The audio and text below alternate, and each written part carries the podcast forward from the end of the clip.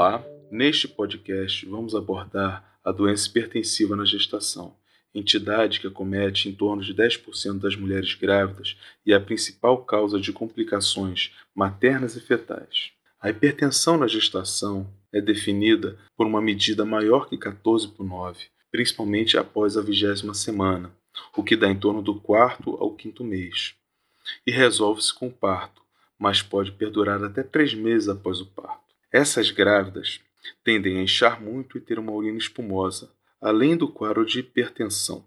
É importante saber que existem condições que facilitam o aparecimento da hipertensão na gestação.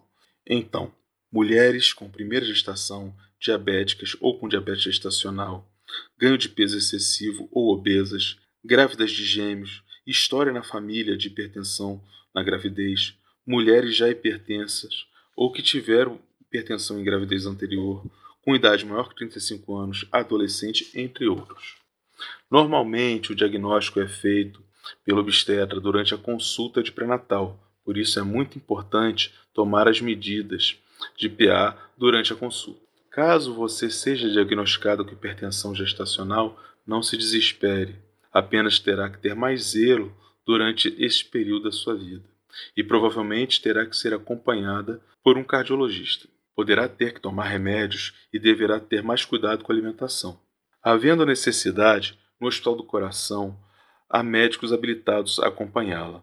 Meu nome é Alexandre Lenze, sou cardiologista do Hospital do Coração do Brasil.